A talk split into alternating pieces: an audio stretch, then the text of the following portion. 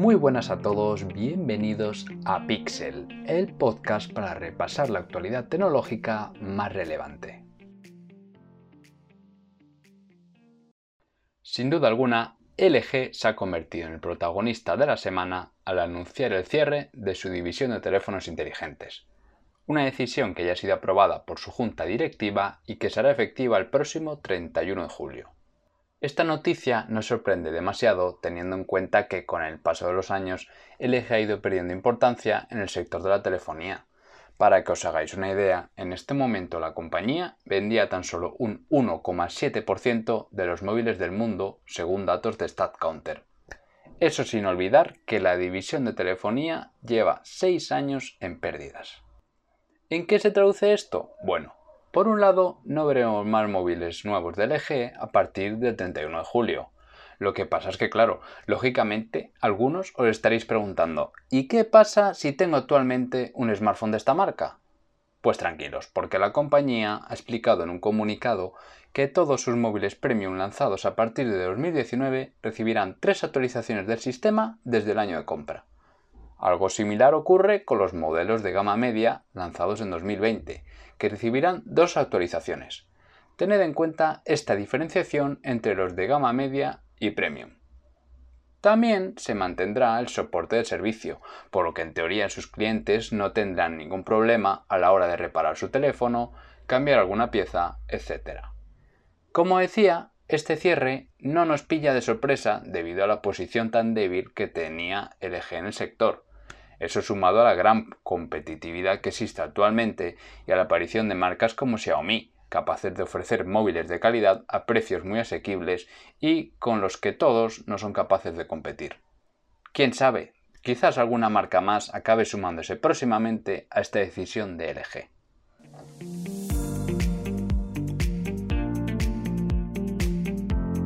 Y como viene a ser ya costumbre, ha salido a la luz un nuevo escándalo de Facebook.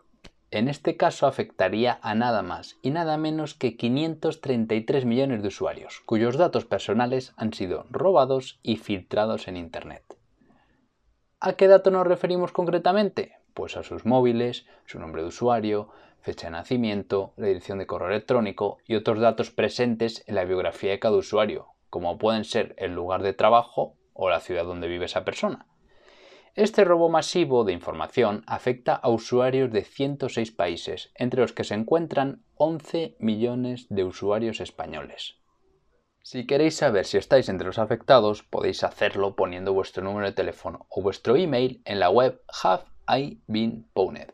Como mi inglés no es perfecto y quizás no todos sepáis inglés, procedo a deletrearos cada una de las palabras. En primer lugar tenemos have, H-A-V Después tenemos I, que es simplemente una I latina.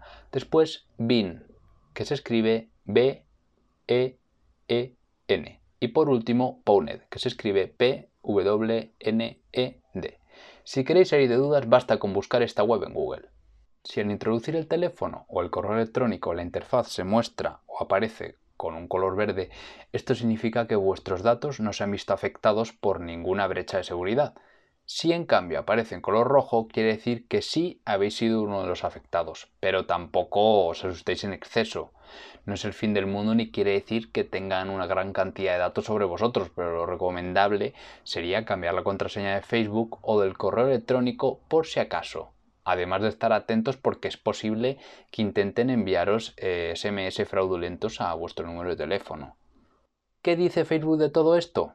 Desde la compañía afirman que la vulnerabilidad que provocó este robo masivo ya fue corregida en 2019 y que se trata de datos viejos, lo que por lo menos desde mi punto de vista tampoco sirve para aliviar demasiado al usuario, más que nada porque esa información sigue circulando por Internet. En fin, uno ya no sabe con qué nos va a sorprender Facebook el próximo mes, porque parece que la red social últimamente se está viendo inmersa en demasiados líos de este tipo.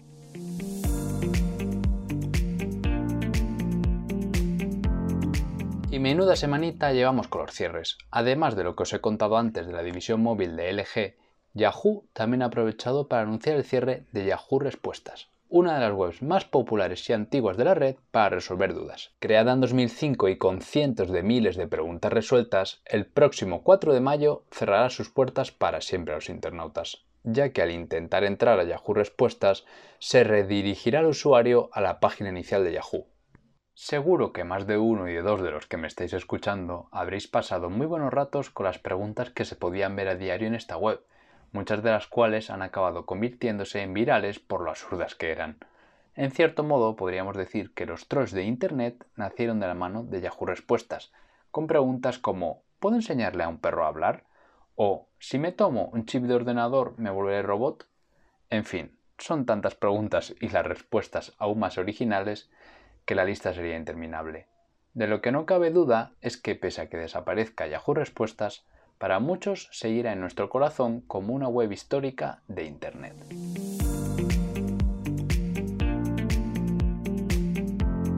Como muchos sabréis, hace unos días comenzaba el plazo para presentar la declaración de la renta, ese conocido trámite que deja temblando a muchos españoles con solo nombrarlo.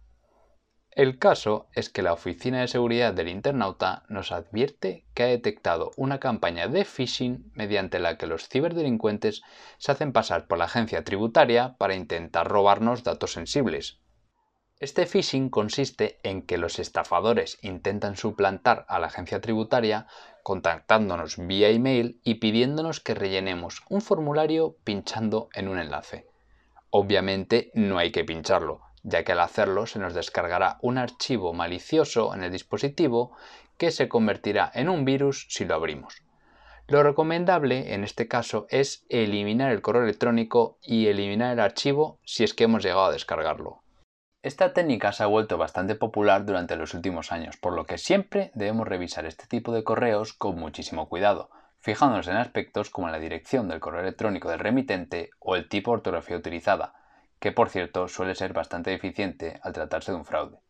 Y bueno, también tener claro que ninguna entidad oficial suele pedir datos de esa manera, ya que suelen utilizar el correo ordinario para ese tipo de trámites tan serios.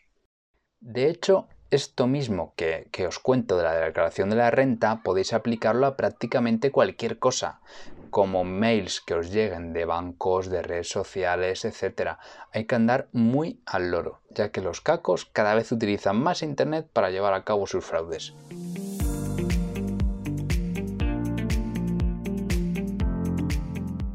Una semana más, Elon Musk ha vuelto a acaparar la atención de todo el sector tecnológico con una de sus empresas. En este caso no se trata de Tesla, sino de Neuralink, conocida por tener el objetivo de conectar cerebros y ordenadores. La compañía ha publicado un vídeo en el que se puede ver cómo un mono es capaz de jugar al videojuego conocido como Pong directamente con la mente, como lo oís. Para conseguirlo, los investigadores tuvieron que implantar en el cerebro del primate un chip en la corteza motora izquierda y otro en la corteza motora derecha es decir, en las partes del cerebro que controlan los movimientos de ese lado concreto del cuerpo. Después enseñaron al mono a jugar al Pong mediante un joystick. Mientras jugaba, los chips de su cerebro recogían toda la información relacionada con las neuronas que participaban en el proceso a la hora de jugar. Cuando el chip ya disponía de los datos suficientes, desactivaron el joystick y lograron que el mono pudiese jugar directamente con la mente, que es lo que se puede observar en el vídeo. Si tenéis curiosidad y queréis verlo por vosotros mismos, podéis buscar en YouTube Mono Neuralink y os saldrán los vídeos de esto que os he comentado. Muchos os estaréis preguntando que para qué podría servir esta tecnología. Pues según explica Elon Musk en su cuenta de Twitter, la idea es que alguien con parálisis pueda utilizar un móvil con la mente más rápido incluso que alguien que usa los pulgares. De hecho, Musk va todavía más allá y se atreve a decir que versiones posteriores del Neuralink podrán permitir que los parapléjicos logren volver a caminar. No cabe duda de que los objetivos de Musk son altísimos y muy muy atrevidos. De hecho, no juzgaría a nadie que lo tomase por loco porque eso de conseguir que los parapléjicos vuelvan a caminar suena demasiado futurista. Pero es verdad que la gente también llamaba loco a Musk cuando fundó Tesla con la idea de que los coches eléctricos fueran el futuro, cosa que se ha acabado cumpliendo. Ojalá pase lo mismo con Neuralink y las personas con problemas de movilidad puedan volver a ponerse en pie.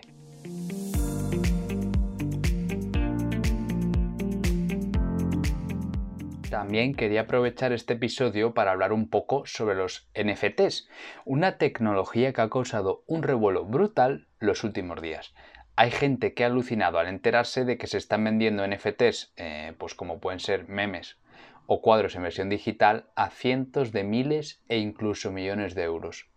Y no son pocos los que se preguntan, ¿por qué pagar tanto dinero por un archivo digital cuando puedo verlo y descargármelo gratis en Internet? Para responder a esta pregunta os explicaré cómo funciona esta tecnología. Para empezar, las siglas NFT hacen referencia a los non-fungible tokens, lo que en español vendría a significar tokens no fungibles. Muchos diréis, ¿qué es eso de no fungible? Pues en cristiano quiere decir que se trata de algo único. Voy a poneros un ejemplo que yo creo que se va a entender bastante bien. En el mundo hay millones de copias de la Gioconda, el famoso cuadro de Da Vinci. ¿Qué pasa con eso? Que esas copias no valen mucho dinero, mientras que el cuadro original valdrá millones de euros. Y como este ejemplo que os acabo de contar, hay miles en el mundo del arte. La gente visita museos como el Louvre para ver en persona los cuadros originales, pese a que pueden verlos en dos segundos buscándolos en Google desde el sofá de su casa. Pues esa es precisamente la idea de la tecnología de los NFTs, certificar que yo soy el dueño de la obra original y no de una copia. Lo que pasa es que en este caso es un archivo digital, no algo físico. Uno de los casos más sonados ha sido el de Mike Winkelmann, un artista que ha vendido un collage de 5.000 imágenes en formato digital por la friolera de, atentos, 69 millones de dólares, convirtiéndose en el NFT más caro de la historia. Eso sí, una cosa que quiero resaltar es que los NFTs no están ligados únicamente al arte, sino que puede tratarse de cualquier cosa del mundo digital.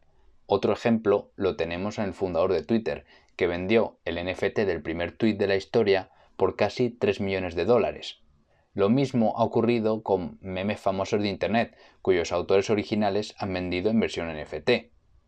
También hay que tener en cuenta que los NFTs no tienen por qué ser siempre únicos, sino que el mismo autor es el que decide si solo habrá una unidad o, por ejemplo, 50 unidades de ese mismo archivo digital. Obviamente, cuando solo hay uno, el precio es mucho más alto. Por ejemplo, yo puedo crear un cuadro o un vídeo utilizando herramientas de mi ordenador y, vale, decido venderlo como NFT pero puedo establecer que solo haya uno, es decir, que solo lo pueda tener una persona en todo el mundo o que haya pues 10 eh, unidades, 500 o las que me dé la gana. En todo caso, siempre va a ser un número limitado. ¿Que para qué quiero gastarme un dineral en un archivo digital cuando puedo conseguir una copia gratis en internet?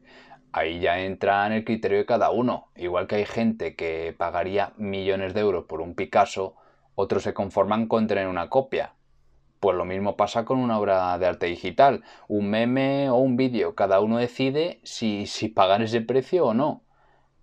Ojo, eso sin tener en cuenta las ventajas de los NFTs, porque por ejemplo un cuadro podemos haber pagado una millonada por él, eh, tenerlo en casa y que haya un incendio o nos lo roben y nos hemos quedado sin él. Pero los NFTs nunca desaparecerán ni se destruirán ya que están respaldados por la tecnología blockchain, que tampoco voy a explicar ahora a fondo porque necesitaría otro podcast entero, pero que funciona gracias a miles de ordenadores de todo el mundo. Por lo que tener claro que nuestro NFT no puede ser destruido de ninguna manera. La verdad es que este tema de los NFTs me parece muy interesante, sobre todo relacionándolo con obras de arte digitales, sobre todo, porque bueno, comprar un meme me parece algo menos relevante, más de coña, pero la cosa cambia si hablamos de un cuadro o cosas por el estilo. Ojo, que también entiendo que quizás a muchos ahora mismo les parezca un sinsentido, pero quién sabe, quizás los NFTs son la tecnología que marcará el futuro del arte.